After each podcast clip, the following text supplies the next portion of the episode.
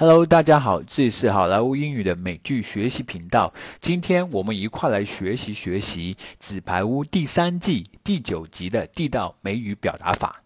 Number one，bail on something，放弃某事；bail on somebody，放某人鸽子；stand somebody up，放某人鸽子。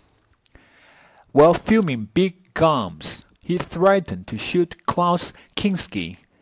When the actor tried to bail on the film，在拍摄该片的过程中，因为演员 Klaus Klaus Kinski 想要退出，他威胁着要开枪。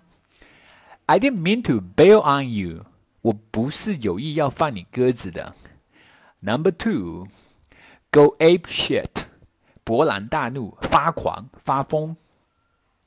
I told him the bad news, and he went ape shit. 我给他说了这个坏消息，他一下子就发疯了。Number three, play hooky，逃学，旷课不上班。Your daughter has been playing hooky three days in a row。你女儿三天都没来上课了。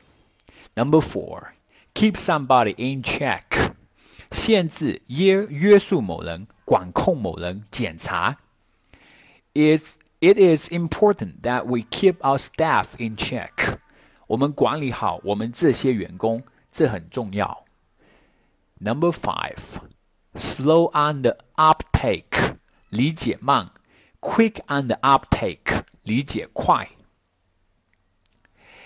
The new students are a little slow on the uptake, so you have to be patient. 我们这些新学生 理解上有点自慢，因此你得耐心点儿。He was quick on the uptake and able to realize right away what was wrong. 他理解能力强，很快就意识到问题的根源。Number six, wild card，未知数，难以意料。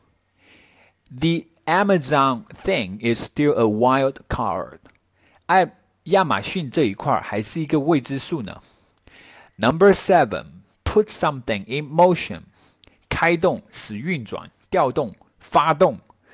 Before he gets to the workshop, the machine has been put in motion。在他到达车间之前，机器都已经开动了。Number eight, sweet talk，甜言蜜语。Don't let him fool you with sweet talk，不要被他的甜言蜜语给骗了。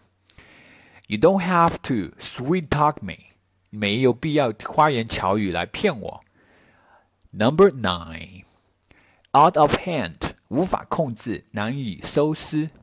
The original peaceful rally seems to get out of hand，原本和平的集会似乎要失控了。Number ten, silver bullet。 关键的信息、新技术，尤其是人们寄予厚望的新科技。Yet quantitative easing is no silver bullet。然而，量化宽松并不是一剂强心剂。That's it, folks. Keep it up. I will see you guys in next episode.